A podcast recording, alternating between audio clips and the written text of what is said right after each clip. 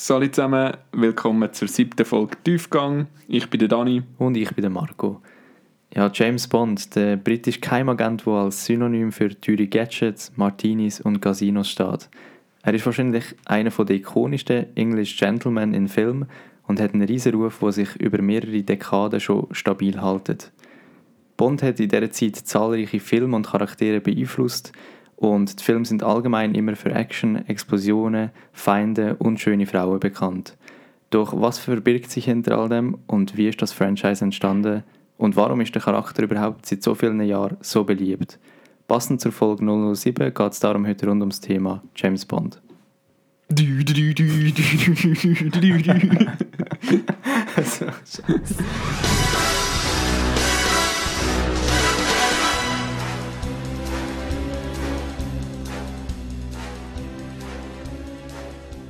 Ja, James Bond ist uns ja allen bekannt.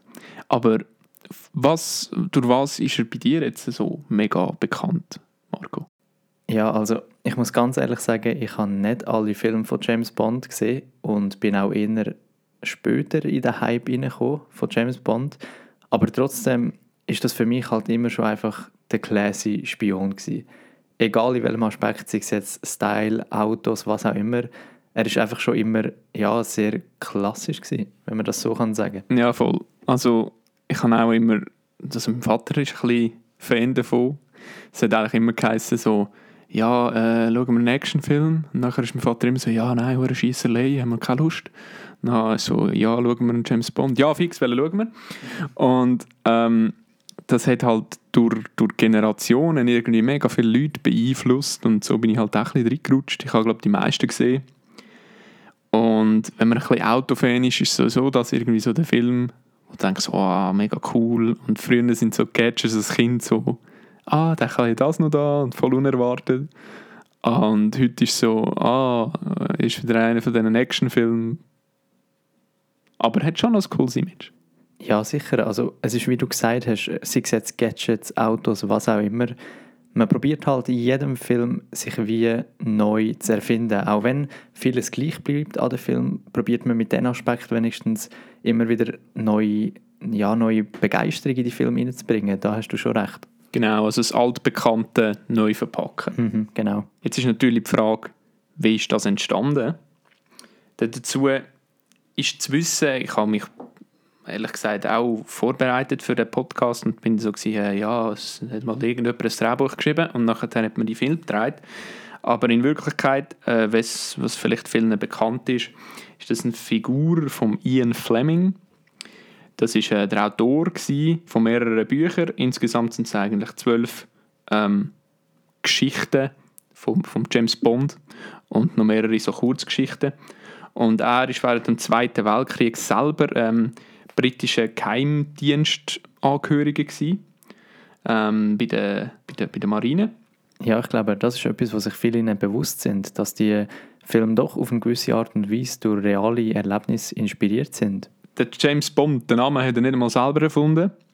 Der ist nämlich von der berühmten Autorin Agatha Christie eigentlich schon 1934 mal so ein Thema gewesen, wo sie es in einer Erzählung von ihr eigentlich gebraucht hat. Und er hat irgendwie so gefunden, ja, das noch nice, nehme ich auch. er hat sich also leicht gemacht. Genau, er hat sich eigentlich leicht gemacht und dann die verschiedenen Romane geschrieben. Und die sind dann nach und nach verfilmt worden. Bis heute sind alle verfilmt worden. Und die neuesten sind eigentlich einfach Fortsetzungen auf dem gewissen Setting vom James Bond oder vom Ian Fleming. Und die basieren halt auf, auf die Geschichte aber das sind alles neue Leute, die das ausgestalten. Das ist aber auch schon länger so. Man muss dazu sagen, er hat die zwölf Geschichten und mehrere Kurzgeschichten geschrieben. Aber es hat immer wieder auch in den 80er, in den 90er ähm, Autoren gegeben, die zum Beispiel eine Biografie über James Bond zusammen konstruiert haben, die wieder zur Ikonenbildung eigentlich von dem Charakter äh, beitragen hat. Und man greift auch heute noch auf die Werke zurück, weil das sind so wie ähm, Standpfeiler. Also man kann eigentlich auch sagen, Inspirationen für die neuen Filme. Genau, und es ist halt immer noch die gleiche Person. Ja. Und dann nimmst du halt auch ab, ab und zu wieder irgendwie eine Anspielung von den 70er hinführen und so. Klar, ja. Und das ist eigentlich schon noch, schon noch interessant. die verschiedenen Filme, also Casino Royale ist der erste Film gewesen. Casino Royale, wo man sich so denkt, hey, warte mal, der ist doch neuer. Ja, aber der erste Film war kein Kinofilm, gewesen, sondern ein Fernsehfilm. Ach so. Den haben wir fürs Fernsehen produziert. Er hat auch noch nicht die Firma produziert, die normalerweise alle James Bond Filme äh, produziert. Mhm. Und ist dann zum mäßigen Erfolg gewesen. Und erst danach ist man dann übergegangen, um eigentlich die Film so als Kinofilm zu produzieren. Und weil die eigentlich nicht so wirklich zum James Bond Franchise zählt, wie auch mehrere Filme aus den 60er, Anfangs 60er Jahren, hat man auch die Handlung eigentlich wieder neu aufgenommen oder ein bisschen dazugedichtet und jetzt 2006 in dem Casino Royale eigentlich den voll und ganz verfilmt. Okay. Und dann hat man also ab Casino Royale die Filme immer in einem gewissen Intervall publiziert. Ab dem ersten Casino Royale, ja, also der erste James Bond ist eigentlich äh, der Dr. No gewesen. Und ab dann eigentlich meistens so ein drei Jahre Zyklus. Ich glaube, der Zyklus hat sich ja auch verändert. Also zuerst ist es ja, glaube ich, alle zwei Jahre gewesen, oder vielleicht sogar jährlich, wo die Filme rausgekommen sind. Und inzwischen geht es ja doch immer drei, vier Jahre, bis wieder ein neuer Film in Kinos kommt. Und meiner Meinung nach trägt das natürlich auch am, ja, am Hype von dem Ganzen bei, weil man sich dann umso mehr auf einen neuen Film freut, weil es auch länger geht, bis wieder ein neuer James Bond auf dem Markt ist. Und der neueste Film ist jetzt sowieso dreimal verschoben worden, weil Corona. Es ist, es ist schon bemerkenswert, der erste ist von 1962, der ist eben 63, 64, 65 jedes Jahr wieder reingekommen. Und dann hat sich das mit dem Intervall eigentlich immer ein bisschen äh, vergrößert. Aber ähm, die Firma, die die produziert, ist eigentlich seit den 60er die gleich. Mhm. Das ist eigentlich auch noch ein sehr interessanter Punkt. Aber äh, da können wir ja ähm, später mal darauf, darauf zurückkommen. Die Frage ist jetzt, wir haben es ja schon diskutiert, wieso als wir jetzt so sagen, hey, das, wegen dem ist er jetzt sicher so beliebt oder wegen dem finden wir James Bond cool. Aber jetzt mal vielleicht so aus neutraler Perspektive, was erklärt die Beliebtheit? Ja, es ist natürlich so, dass das Franchise von James Bond Ansicht übermittelt von Spionage, von geheimen Organisationen, was ja schon an und für sich einen gewissen Charme hat. Und es ist etwas, wo, womit man nicht im, im alltäglichen Leben konfrontiert ist. Und James Bond, wie ich es am Anfang schon gesagt habe, ist das Sinnbild halt für cool, klassisch, für einen teuren Geschmack, für halt etwas, wo, wo man als Normalperson nicht immer damit zu tun hat. Und Raymond Chandler, er ist ein amerikanischer Schriftsteller, hat 1959 eigentlich etwas gesagt, wo das Ganze ziemlich gut zusammenfasst. Und zwar hat er gesagt, dass jeder Mann wird James Bond sein und jede Frau wird mit James Bond zusammen sein. Und auch wenn das ein sehr klassische und damals präsente Geschlechterrollen und Geschlechteransichten einnimmt, zeigt das schon ziemlich, wieso das so beliebt ist. Und zwar spricht James Bond halt alle Leute auf irgendeine Art und Weise an. Ja, es ist auch irgendwie entsprechend für die Zeit von damals. Ja, genau, aber das Zitat ist ja in einer anderen Zeit entstanden und ich glaube, zu der Zeit, wo, wo das gesagt wurde, ist, hat das natürlich schon eine starke Wirkung gehabt. James Bond steht halt für, für die Eleganz, für, für all die coolen Autos, für die Gadgets, wo für uns als Normalsterbliche, wo kein Teil von so einer Geheimorganisation sind, halt einfach nicht zugänglich sind.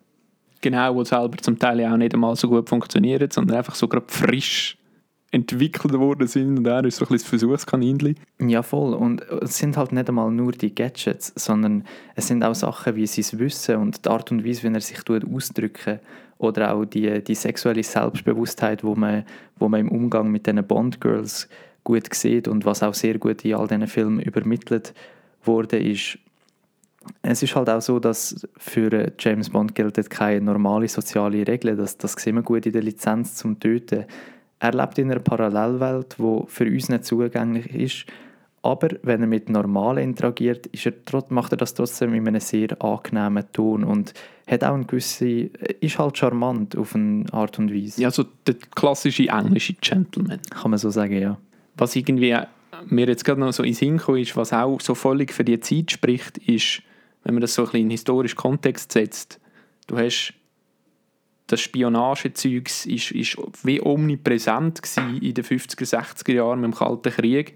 Darum macht es auch völlig Sinn, dass du der englische MI6 gegen irgendwelche Bösewichte vom KGB so muss antreten oder kämpfen. Mhm. Was sich jetzt auch in den neueren Filmen ähm, natürlich total verändert hat, weil das auch nicht mehr so existiert. Ja, das ist natürlich auch ein weiterer Punkt. James Bond und das Franchise hat sich schon immer sehr gut können an die momentane Zeit und somit auch an das Zuschauerpublikum anpassen und immer eigentlich für die neuesten Generationen mit den Wert übereinstimmen. Das sieht man sehr gut im Umgang mit Frauen, während dem in den ersten Film das noch ziemlich sexistisch gehalten war und nach heutiger Sicht doch auch zur Objektivierung sozusagen von Frauen beitragen hat, ist der Umgang mit weiblichen ja, Personen in den Film viel respektvoller geworden. Also man sieht einen respektvollen Umgang und weibliche Figuren nehmen auch immer wichtigere Rollen in den Film ein. Etwas, was früher auch nicht unbedingt der Fall war. Und genau so schaffen sie es natürlich auch relevant zu bleiben, da sie ja genau wollen, eine möglichst breite Masse ansprechen und auch alle Geschlechter und Personen irgendwie können mitfahren und abholen, auch mit diesen Werten.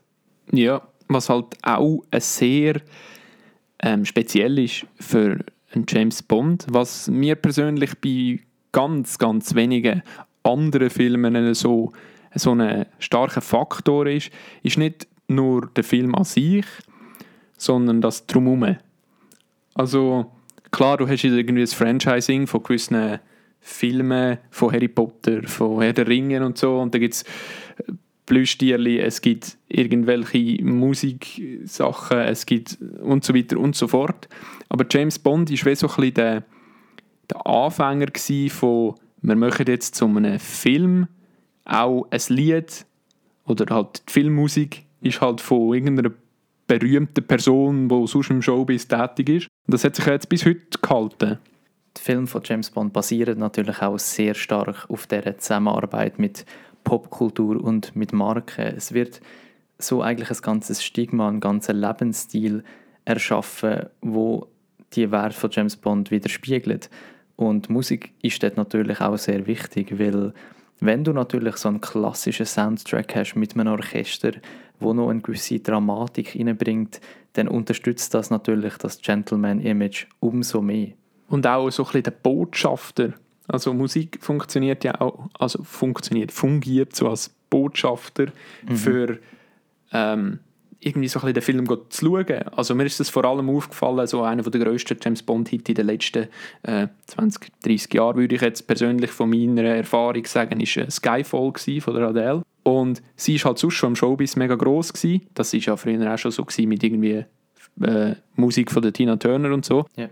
Aber dann hörst du Radio und du hörst das Lied und ich erinnere jetzt gerade, ah, warte mal, das ist ja der Film. Oder, hey, den habe ich jetzt eigentlich auch schon lange nicht mehr gesehen. Mhm. Das ist mit mega wenigen anderen Filmen, weil meistens ist die Filmmusik halt auf einen Film ausgelegt, aber nicht irgendwie mit der Popkultur vereinbar.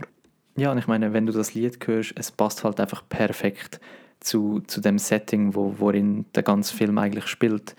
Und genau darum ist es auch so attraktiv für Marken, ich meine, James Bond fährt einen Aston Martin, er hat immer einen Omega an und die ganze Eleganz, wo, wo in diesen Film ausgestrahlt wird, ist deshalb auch für marketingtechnische Gründe sehr interessant, weil wenn du natürlich kannst deine Marke mit dem verbinden, dann äh, ja, dann, dann ist es einfach ein Sinnbild für Eleganz und ich denke, James Bond hat unter anderem auch bei Aston Martin und bei Omega sehr dazu beigetragen, dass man halt auch diese Marke als super elegant angesehen und irgendwie cool, weil es halt immer unterbewusst mit James Bond verbunden wird.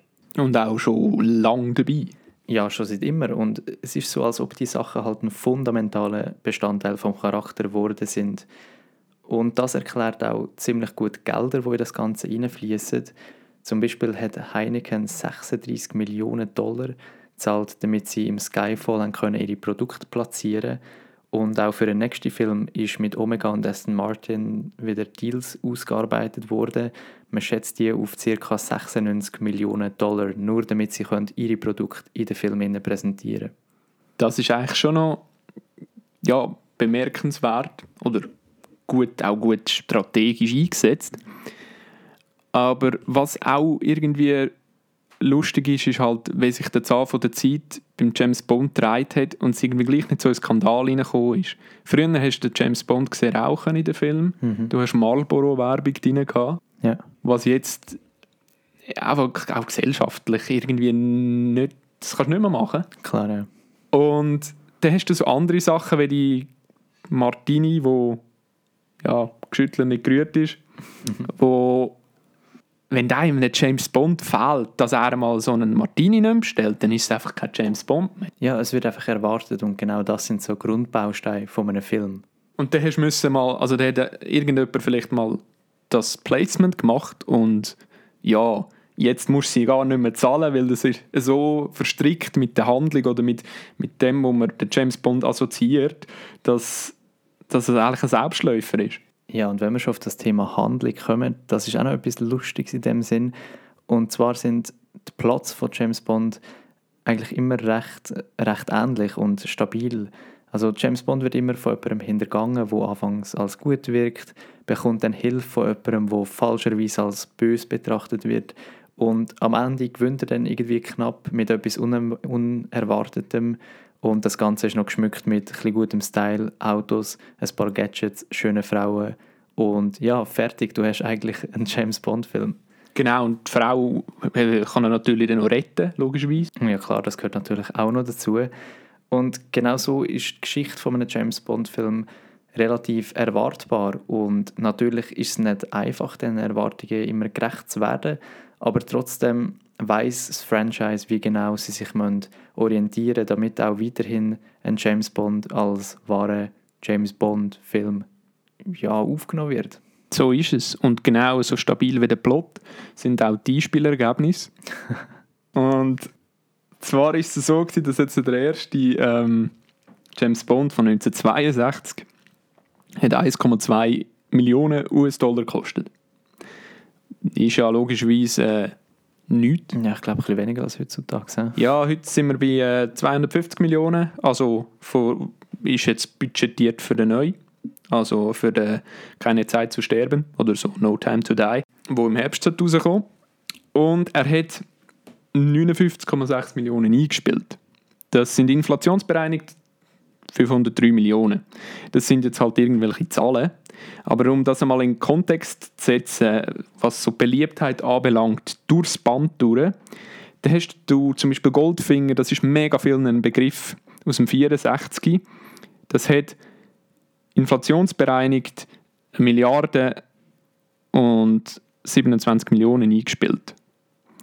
Und der Film drauf hat sogar noch ein bisschen mehr eingespielt. Und das ist erst wieder vom Skyfall im 2012 eigentlich übertroffen worden. Mhm. Es erklärt es natürlich daran, dass du früher ist der James Bond so der einzige Actionfilm gsi oder so der fortschrittlichste Actionfilm gsi mit neuen Gadgets, mit Autos, mit all den Sachen, die James Bond ausmachen.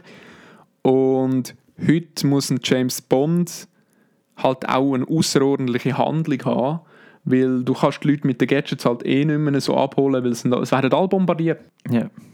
Du hast halt so viel Actionfilm. Ja, und da kommt natürlich ein weiterer Punkt ein. Also, neben all diesen Gadgets und Autos und so weiter, sind früher die Geschichten von Fleming natürlich auch sehr exotisch gewesen. Zu dieser Zeit ist die Arbeiterklasse etwas, was in England noch sehr präsent war. Und das Ausland ist ein mysteriöser Ort, gewesen, wo man auch im Fernsehen nicht oft gesehen hat. Aber Bonds Abenteuer haben immer in so exotischen Orten gespielt und, und die Ort und das Essen an diesen Ort ist genauso ein großer Bestandteil von der Film wie Action und Abenteuer. Das sehen wir sehr gut im, im Film Casino Royale. Dort hat er ein Dinner mit dem Vesper Lind und das Menü ist dort in einer Szene ganz detailliert beschrieben gewesen. Und sie, dort hat James Bond zum Beispiel ein Avocado gegessen als Dessert und dort ist das noch als Avocado Pire bezeichnet worden. Und ähm, ja, für die Zuschauer ist das damals natürlich sehr exotisch und faszinierend gewesen. Und so Aspekte gehen heutzutage halt verloren und man muss sich irgendwie anders können, ähm, ja, interessant machen. Man muss natürlich sagen, es handelt sich jetzt da eben um den ersten Casino Royale. 2006 würde ich jetzt durchaus behaupten, dass man ein Avocado nicht mehr als Bier bezeichnet hat. ja, schon. Aber ähm, was halt eben der James Bond auch ausmacht, ist, wie du gesagt hast, man reist an mega viele Locations und schneidet dann den Film zusammen. Und er ist halt auf Missionen in Russland und auf Missionen in Asien, in Südamerika, in der Schweiz, allen Orten. Und je nach Gebiet halt hast du halt so äh, berühmte Skiverfolgungen und in Ländern, wo halt m, damalige Zuschauer irgendwie auch hast können näher bringen Ja, und man passt sich halt auch dem Ort an, wo man gerade ist, damit man das Bild kann übermitteln kann, wie es dort wirklich aussieht auf eine gewisse Art und Weise. Und was mir halt irgendwie aufgefallen ist, als ich so ein bisschen die Orte angeschaut habe, ist auch so ein bisschen der Bias, dass du halt, ja, wo haltet sich der, der, der Gentleman James Bond auf? Das war in den frühen 60er Jahren auch mal so in der Schweiz, gewesen, oder? Dann ist er, ist er mal zu Andermatt gewesen, mal zu Bern gewesen, mal im Furka-Pass drüber gefahren. Und du hast so ein bisschen wie da die, die, die obere Klasse St. Moritz-Vibes. Mhm. Und jetzt in den neuen Film ist er auch öfters mal zu Asien, irgendwie zu Macau, er ist immer zu Singapur oder so. Es hat sich auch da mega der Wandel eingestellt ja. eigentlich. In dem Fall, was früher eher noch elitär behandelt wurde, ist, probiert man heute vielleicht doch auch ein bisschen in die normaleren ja, Gesellschaftsumkreis sich fortschreiten. Ja, oder die elitären ähm, Locations haben sich halt verlagert. Ja. Oder man hat auch die erst jetzt entdeckt. Und man will natürlich als James Bond, hat man früher vor allem das europäische Publikum angesprochen und jetzt willst du das weltweit machen. Und es sollte ja weltweit in Kinos kommen. Und was halt irgendwie interessant ist, so bei der Recherche bin ich halt ein bisschen schauen, ja, jetzt mal auf die Schweiz bezogen, wo haben sie in der Schweiz so gefilmt? Da gibt es so berühmte Szenen vom Schildhorn zum Beispiel. Oder eben, wenn ich gesagt habe, Grindelwald, Andermatt und so. Und wir als, als, als Nidwaldner haben halt auch gerade so die Sicht Goldfinger, Pilatus Flugzeugwerk. Das ist so, man ist halt in unserem Kanton so voll mit dem Pilatus eh verbunden, ist der grösste Arbeitsgeber. Und dann so, ah ja, dann haben sie mal einen James Bond gedreht. Und jetzt haben sie auch gerade, äh, hat die Firma auch gerade gemerkt, hey, das könnte man eigentlich auch noch vermarkten. Und jetzt tun sie dort schön an die Halle, wo sie drum gefahren sind, also das James Bond-Schild anstellen.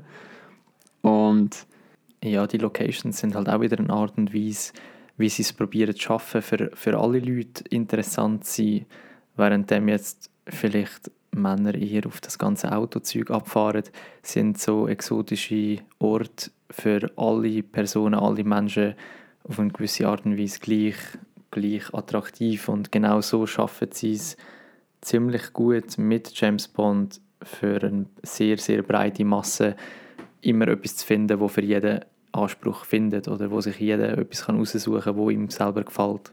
Ja, durch die Innovation, wo du auch mit den langjährigen Mitgliedern von der Serie eigentlich hast und auch die, die Identifikation, die du aufbaust, weil es gibt ja neben James Bond auch ähm, zum Beispiel der Agent Q, was, was ich auch nicht gewusst habe, dass der im Deutschen eigentlich für Quartiermeister steht sagenhaft.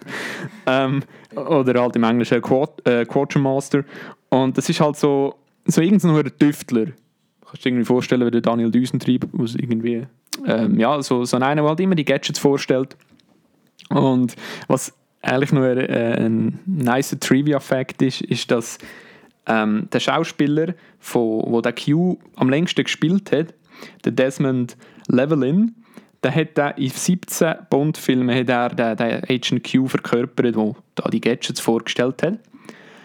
Und das ist ein Zeitraum von 36 Jahren. Also eine sehr lange Zeit. Er hat in diesen 36 Jahren insgesamt auf eine halbe Stunde Screamtime geschafft. der hat also nicht so viel müssen arbeiten für die Filme. Nein, es ist nicht, nicht so äh, viel dran aber gleich halt so eine Person, die du immer dich hast können identifizieren Darum schauen halt auch die alten Leute die Filme heute noch gerne, weil es ist so etwas, was sie kennen. Ja, und James Bond ist auch der erste Held, also erste Popkulturheld gewesen, der Technologie zu seinem Gunsten eingesetzt hat und damit auch die Faszination vielleicht für Technik und für so Gadgets beeinflusst hat. Und der Satz, ähm, ja, ich bin Bond, James Bond, den kennt man ja auch. Da haben sich jetzt zum Beispiel äh, die Deutschen wieder einmal gedacht, die sind lustig.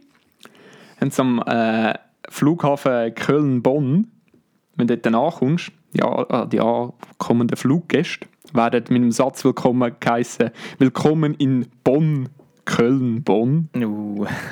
ist natürlich wieder saghaft, ja. Aber es ist halt lustig, weil das ist vom deutschen Synchronsprecher von James Bond halt gesagt. Und darum ist das auch wieder eigentlich so ein bisschen ins Alltagsleben hineingewoben. Ich habe noch etwas, was ich ansprechen will, wenn du schon auf das James, James Bond kommst. Nämlich die Psychologie von James Bond. Es ist so, dass das ziemlich äh, gut in die Philosophie von Nietzsche passt. Er hat nämlich eine, ähm, ja, eine Definition entwickelt für etwas, was er als Übermensch klassifiziert. Es geht hier nicht unbedingt um physische Aspekte von einem Übermensch, sondern um die psychischen Aspekte, wo eine Person lernt, in Zukunft superior werden. Und das sind so ein paar Sachen, nämlich äh, unter anderem, dass die Person eigene Werte entwickelt und deshalb auch in der Gesellschaft so ein bisschen seinen eigenen Weg geht, dass die Person in gewisser Art und Weise strategisch egoistisch ist. Sie ist nie verärgert oder eifersüchtig auf den Erfolg von anderen und äh, die Person ist sich darüber bewusst, dass man eventuell schwer zu verstehen ist und deshalb sich oft einsam kann fühlen und zu guter Letzt, dass die Person, der Übermensch, nicht unbedingt bescheiden ist. Und wenn man die Kriterien, die, ja, die Kriterien von einem Übermensch nach Nietzsche mit dem James Bond vergleicht, fällt doch auf, dass sich hier einige Parallelen feststellen lassen. Und vielleicht ist das auch so ein ja, ein Grund dafür, wieso James Bond so mysteriös und interessant wirkt, weil er eben genau nicht die, die klassische ja, Gesellschaftsrolle muss einnehmen, sondern sich hier ein als Übermensch darstellt und als Übermensch innerhalb von der Welt handelt. Das ist schon so. Es ist schon einfach interessant halt mit etwas in Berührung zu kommen, wo man sich selber irgendwie man kann sich nicht damit identifizieren, aber man würde es gerne so werden. Ja, und somit schließt sich eigentlich der Kreis auch wieder und wir kommen wieder zu dem Zitat, das ich am Anfang schon gesagt habe, und zwar, es wird jeder entweder James Bond sein oder in irgendeiner Art und Weise mit ihm zusammen sein oder mit, sich mit diesen Sachen beschäftigen, wo, wo er drin gefangen ist, sei es jetzt Autos, sei es jetzt exotische Orte, was auch immer. Genau, und er wirkt halt auch so ein bisschen so ein, so ein Humble Dude, so könnte ja eigentlich auch dein Kollege sein. Irgendwie. Ja, die, halt die sympathische und charismatische Art und Weise, wie er mit Menschen kann umgehen kann. Kommen wir jetzt auch mal ein bisschen zum Abschluss von dem ganzen Thema. Man könnte ja stundenweise darüber diskutieren. Wenn das euch jetzt wieder Lust gemacht hat, auf mal so einen James Bond zu schauen, dann schaltet doch wieder einmal einen ein. Haben doch alle Lust auf das? ja, schon so. Also es ist ja so ein geiler Dude. Und wenn ihr nicht mehr mögt warten auf einen neuen James Bond, den sie jetzt schon dreimal verschoben haben, dann ist halt doof, aber vielleicht kommt im Herbst raus und sonst warten wir halt noch ein bisschen. Ja, dann wird Vorfreude. Vorfreude ist die beste Freude, oder? Genau. Und dann möchten wir uns ganz herzlich bedanken, dass ihr auch das Mal wieder dabei sind bei der siebten Folge Tiefgang. Ja. Ja, auch von mir ein Dankeschön fürs Zuhören und wir sehen uns bei der nächsten Folge. Ciao genau. Macht's gut. Tschüss.